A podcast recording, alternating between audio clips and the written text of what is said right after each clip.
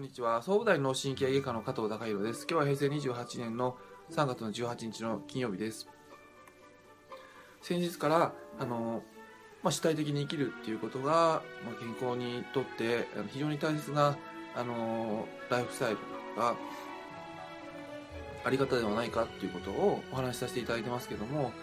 まあ、ご自身自身が主体的に生きるって思っていても、まあ、僕自身もそうですけども、つの間にか何かに依存的になってしまったり、えーあるいは奴隷的な思考になってしまってるっていうことがあるので、まあ、いくつか、あのチェックポイントっていうのを少しずつ貼りさせていただいてます。まあ、その中でよく、えー依存的になってしまうのが、やはり労務関係ですね。あの、えーまあ、社長さんがいて、社員がいてっていう関係。まあ、これは、あの、まあ、何かにつけて、えー依存的、奴隷的になってしまうっていう、あの、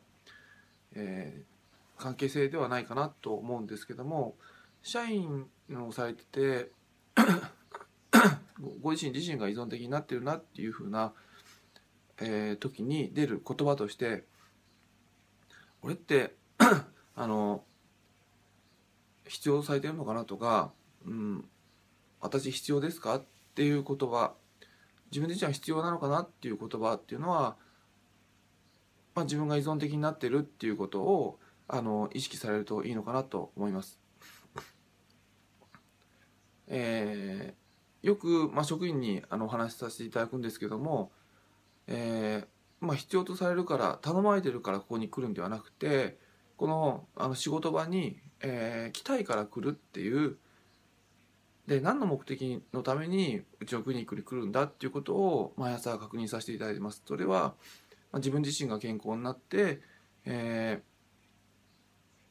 まあ、あの関わっていただける方々にその体にの声を聞き続けるそうすれば健康への扉は開けるっていうメッセージをあの伝えるっていう目的のために集まってるんだっていうことをまず第クリニックに入る第一歩目として、えー確認させていただいててでそのために私が何ができるきた何ができることがあるか来たいから来るでもしあのーまあ仕事がなければあのーうんとご自身でそのメッセージを伝えるためにあのできることを作り出していくっていうことが、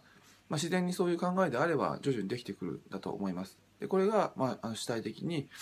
あの仕事と関わっていく関わり方だと思うし、まあ、関係性として、まあ、その腐った関係性ではなくてあの生き生きとした生命力のある関係性に発展させていく、あのことなんじゃないかなと思いました。実はまあそういったその単純なその仕事との関わり方あり方が給料に非常に直結するっていうことをあの具体例をまたあの明日お話しさせていただきます、えー今日は以上です